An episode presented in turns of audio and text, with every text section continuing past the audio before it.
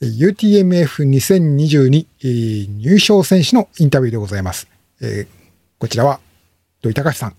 今年の UTMF165 系、えー、準優勝です。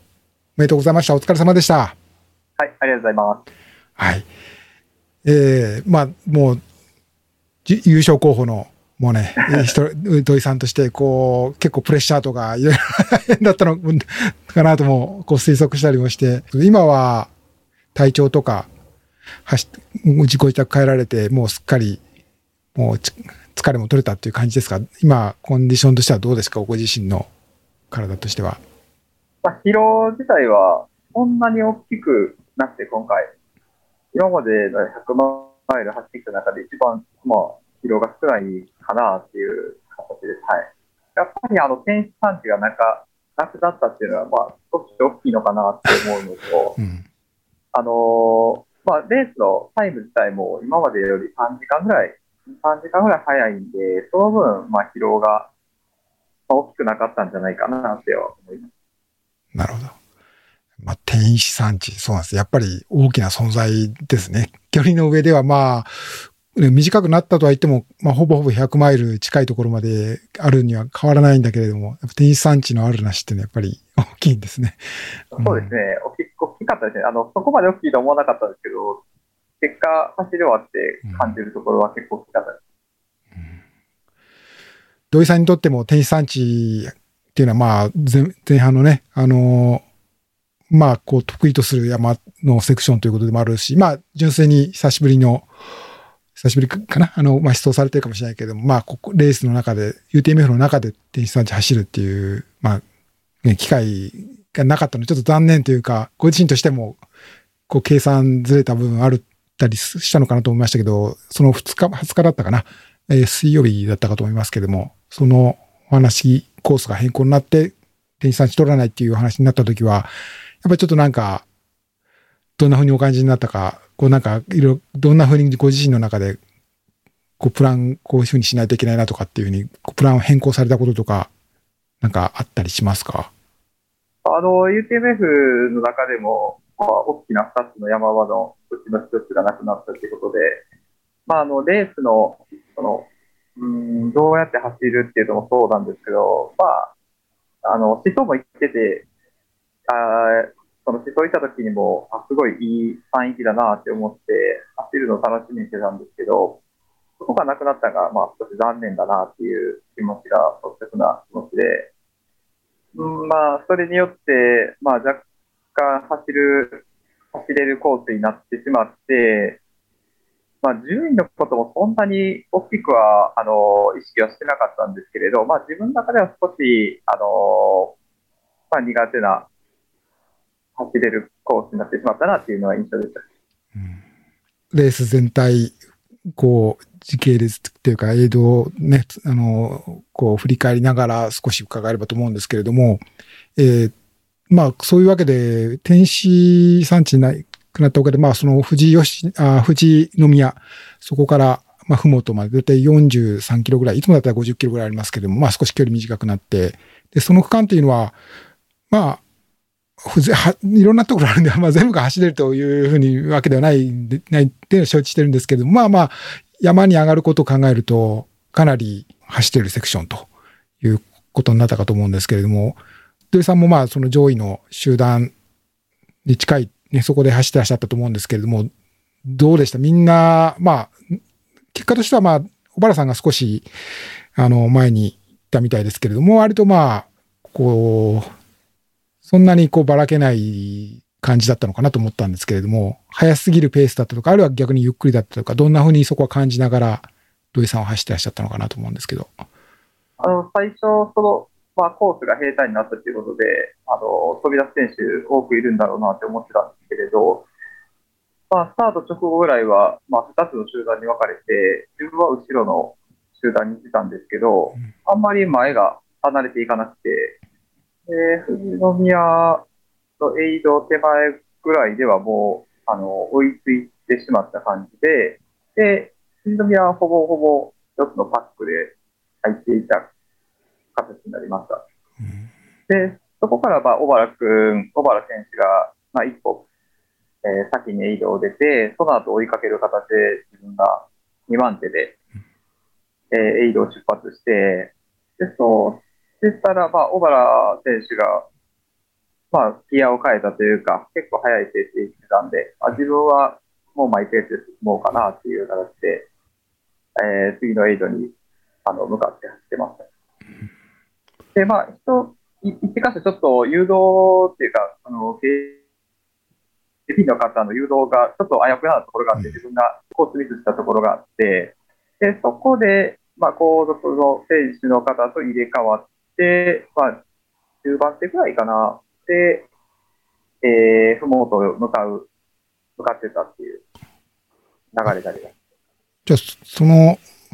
まあ、ロスというか、まあまあ、あの、け結構じゃあまあ、離れてたのがこう吸収されちゃったっていう感じだったんですか、土井さんとしては。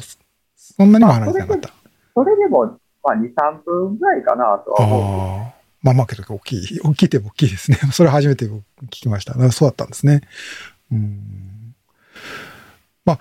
そこから、ふもとからが、まあ本格的な、ようやく、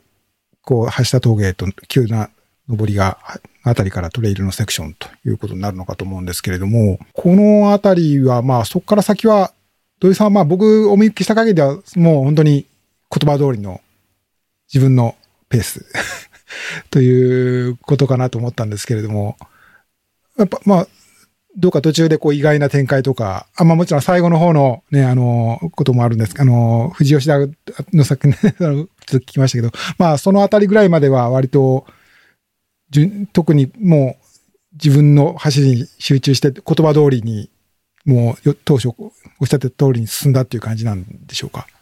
えーそうですね、自分の中では、自分のペースとしては、あの、すごいいいペースを刻めてたのかなと思ってて、じゃあ、悪く、良くもなく、悪くもなく、うん。淡々と言ってた形なんですけど、うん。まあ、一つ驚いたのは、その八田峠で、はい。あの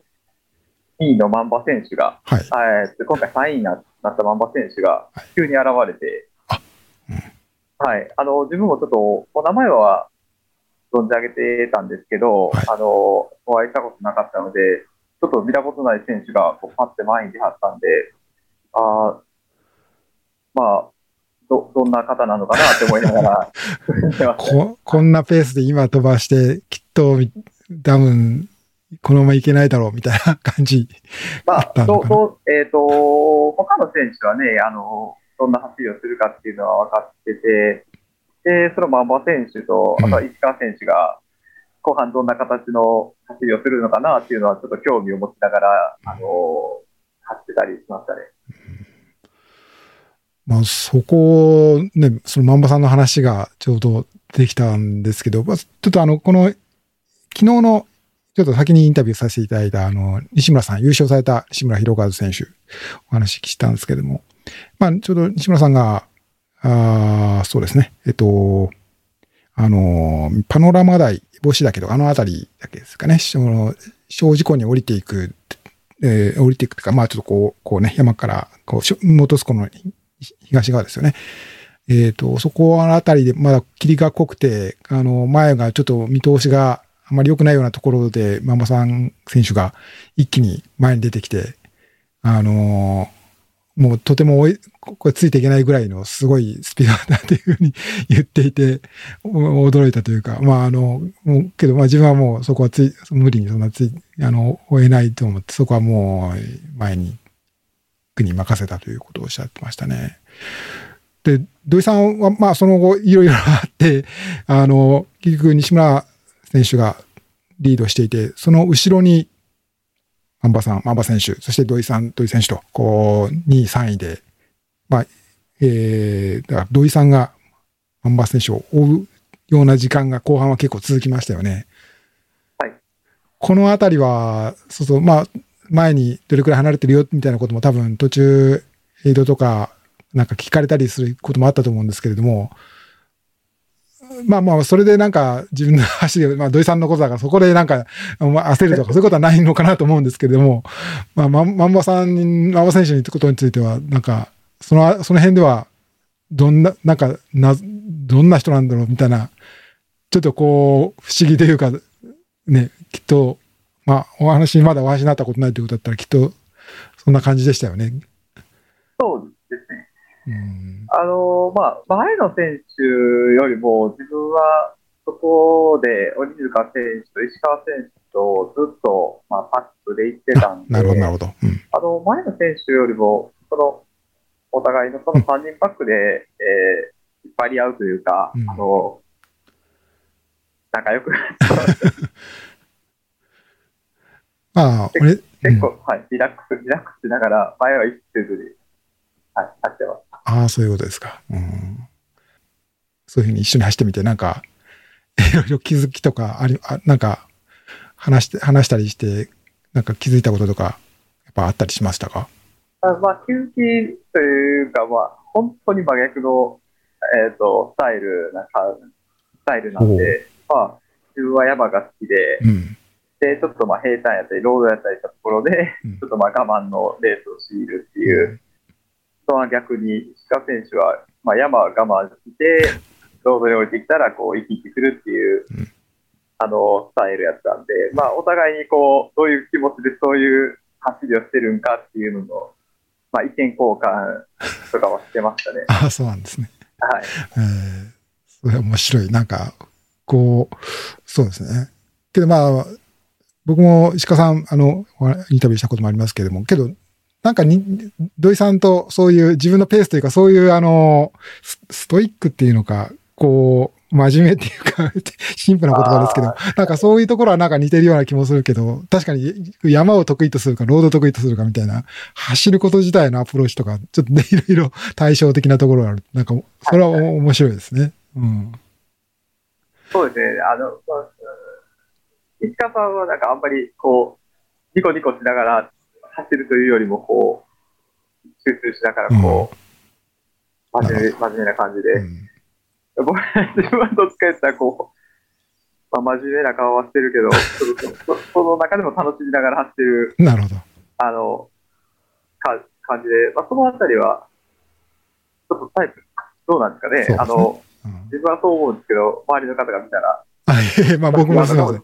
勝手なね、思い込みで言ってるだけなんですけど。またちょっと石川さんにもその辺聞いてみたいなと思いますけど。は いわかりました。まあまあ、うん、まあ、まあそういうわけで、まあそう、まあけど、えっ、と、ちょっと今ね、あの、確か、けど、こう、こう、コースを進むにつれて、えー、その、山中湖、そして二重曲がりと進むにつれて、まあ、土井さんが、その中から抜け出してっていう感じだったと思うんですけど、そうですよね、確か。うん。そうですね。その、あの、山中湖キララからが、まあ、もともとそのキララからが、まあ、勝負どころというか、はい我慢どころ、動くところやと思ってたんで、うん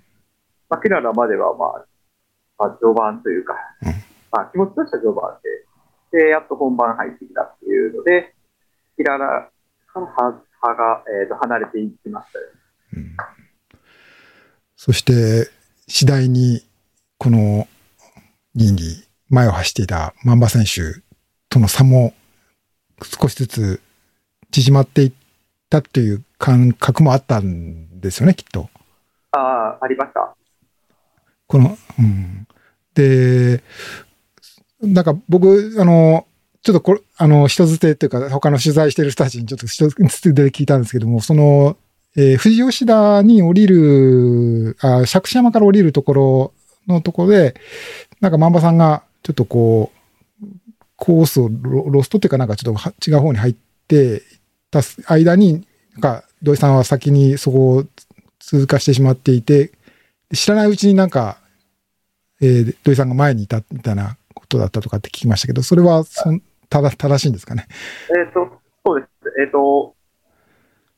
二重曲がり出た時で、あの、リザルトだけ見たら8分差ぐらいあったんですけど、うん。着手の頂上でもう1分差って言われてて、もうそこの時点でそう差が縮まってたんですね。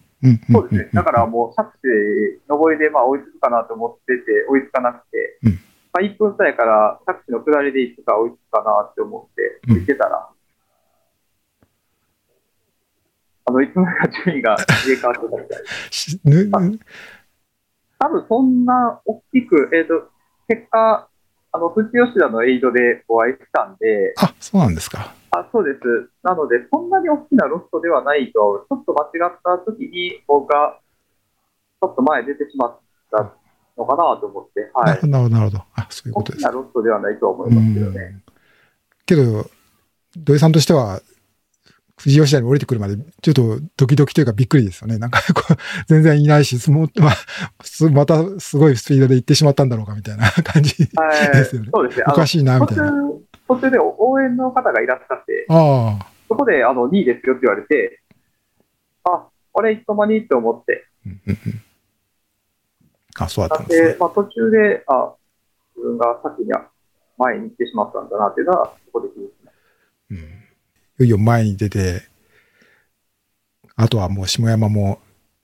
力いっぱい行くしかないっていう感じです。差はね、二人の差はフィニッシュでは10、10分ぐらいあったかな ?10 分ぐらい開きましたよね。あの、できればね、あの、会いたかったんですよ。あこれで。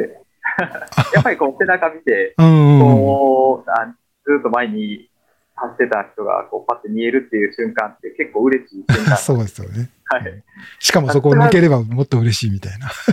まあ土井さんはそんな邪悪なことは言わないですね。いやいや、まあ、やっと追いついて、はい、追いつけたっていう気持ちがね、あの、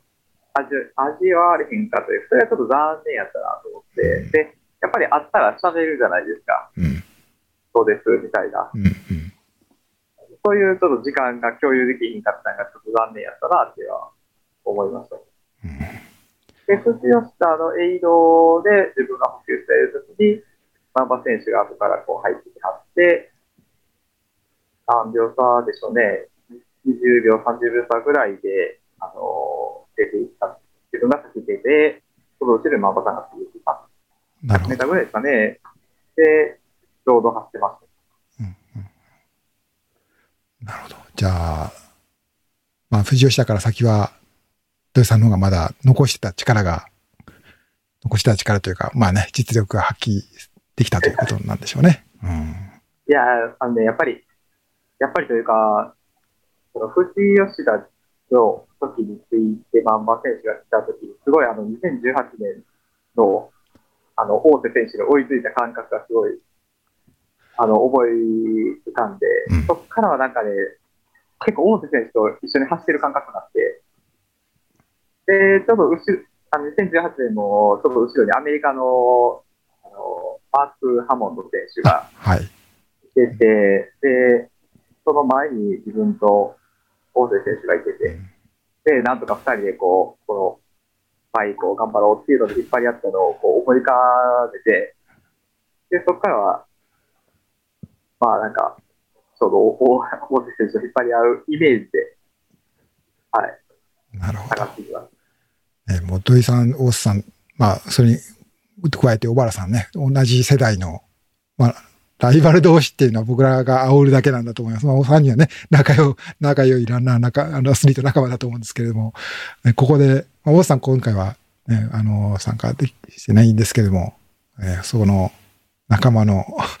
背にこう引っ張られるというか、背を押されるような こと、そうですね気持ちで走ってらっしゃったと。そうか。それと、やっぱり小原選手が途中でやっあの調子悪くなったっていうのも結構、まあ、ね、もともと体調を崩してて、それで無理して出た中での、こう、攻めた走りをした小原選手の、まあ、分までって言ったら、まあ、ちょっとかっこよすぎますけど、まあ、そうやってちょっと苦しみながらも走ってる選手に恥ずかしくないように走りたいなっていうのも思って、うん。なんでなんか、こう、下山自体は一人で走ってる感じじゃなくて、こう、なん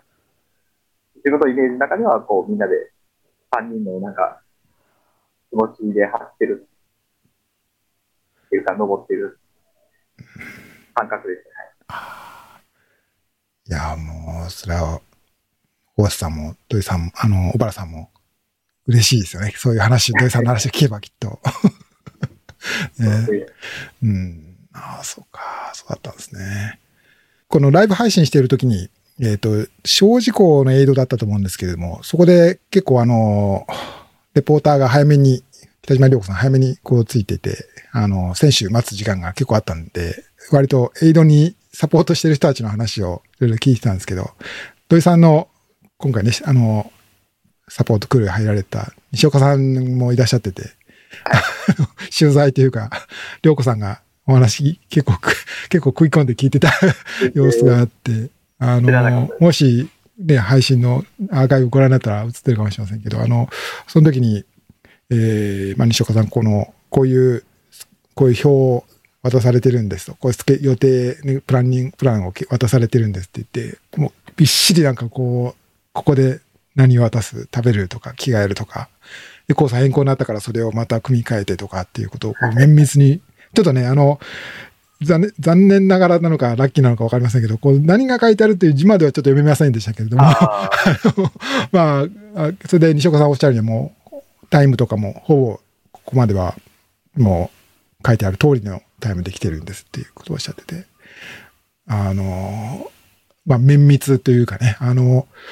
まあ、土井さんはまあ自分、一言で言えば自分の走りということなんだけれども、まあ、やっぱりあそこまで落とし込んでというか、いろいろ考えに考えた上で、自分の経験と、まあ、このコース、今までの情報とかをこういろいろ、この練りに練った上で、っていうのが、まあ自分のペースでっていうのが、こう落とし込む作業っていうか、考えることっていうのはすごいたくさんあるんだなと思って、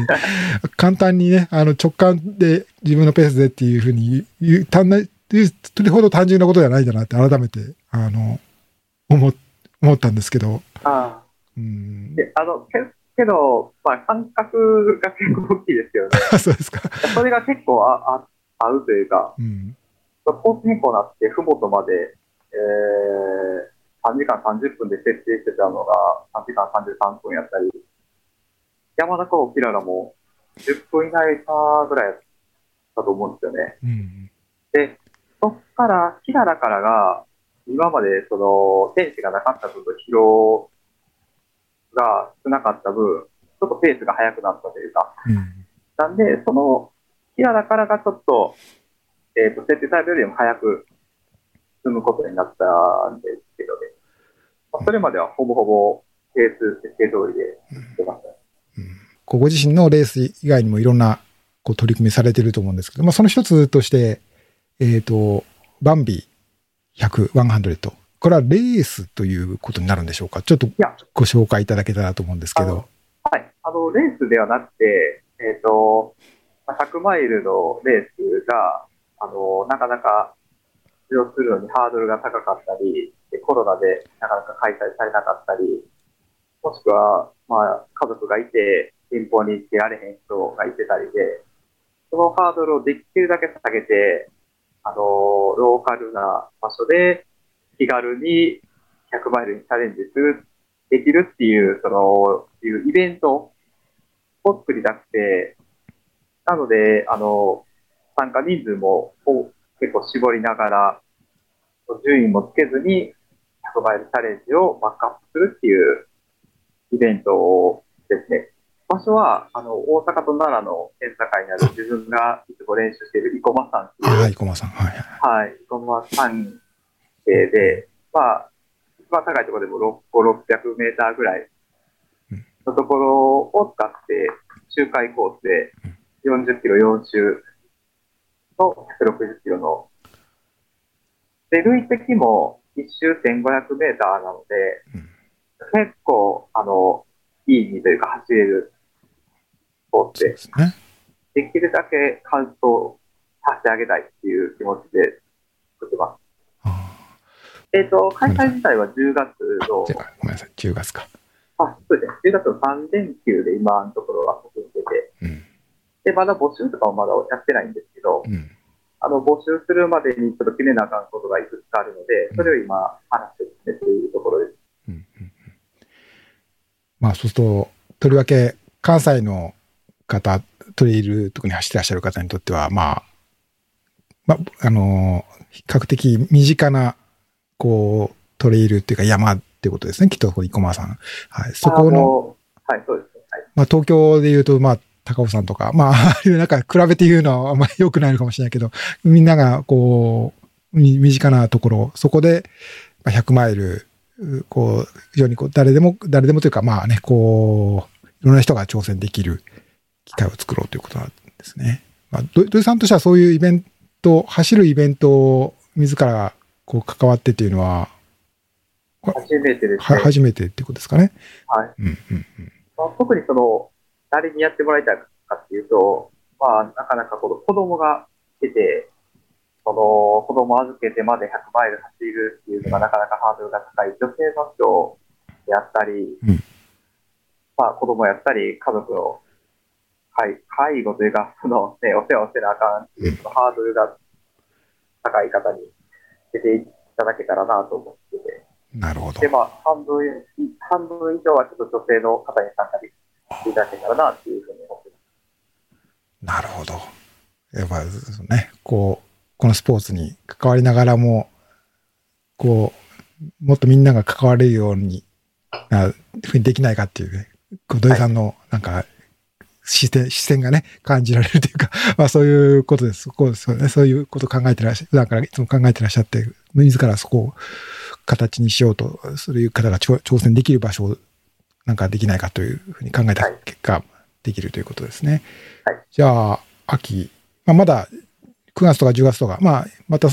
いずれ発表されるということですかね、時期とかも含めてあですね。の、日にちとかは発表してるんですけど、あそうなんですね。まあ失礼しまし詳細なところがうんまだ発表できてないので、た。なるほど。ちょっと詰めてですね。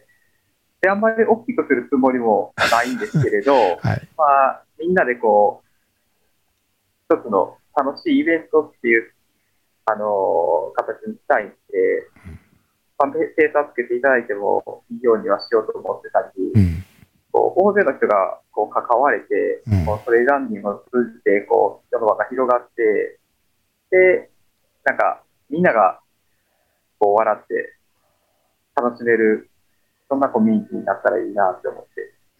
えっと、まあ多分、で、走る以外にも、いろんな形で手伝いとかね、そういうこともあると思います。そういうことね、ぜひ土井さんとやりたいという方もいたくさんいらっしゃると思うので、何はい。そうです何かしらあのこう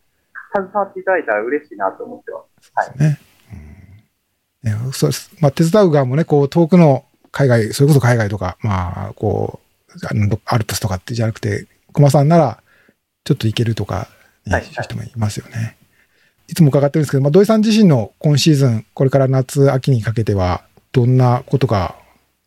アスリートとしては、目標さされてますかね？でえっとね、前半はやっぱり UTMF っていうのは一つの大きな、あのー大会だったんですけれど、やっぱり去年の、まあ、積み残しというか、あの宿題を終えないといけないんで、やっぱ TJR を、あのー完走して、まあ自分の一つのなんていうか、チャレンジをしてみたいなとは思ってます。ね昨年、初出場されたけども、台風で1日目というかね、あの、翌は、うん、スタートした翌朝にねはいね、中止になってしまった。これはやっぱり今年、リベンジというか、再挑戦ということで、それが、まずはそれを、まず集中してということですね。はい。そうですね。あそのっから先はまずは出るところから大変なんで、いそうか、まだ出ることもまだ確定してるわけではないってことですか？やそうなんですよ。あ、そそうか、そうか。なんとかクリアしたいなと思ってああ、なるほど、なるほど。それとそう、しないと、こう、気持ちがこう、うん。集中できないというか、ああ、そうなんだ。すっかり、はいそうか、そこは、そうか、まあ、そうなんですね。土井さんといえども、一応、そうか、そういう中で UTMF の準備もあったから、割とちょっとね、あの、そこも気になりし、気にしながらみたいなことだったんですかね。うん。暑い夏、なること、期待しております。はい、ありがとうございます。えー UTMF2022、えー優入賞選手インタビューということで、えー UTMF165 系準優勝、男子準優勝、土井隆さんにお話を伺いました。土井さん、お付き合いいただきましてありがとうございました。はい、ありがとうございました。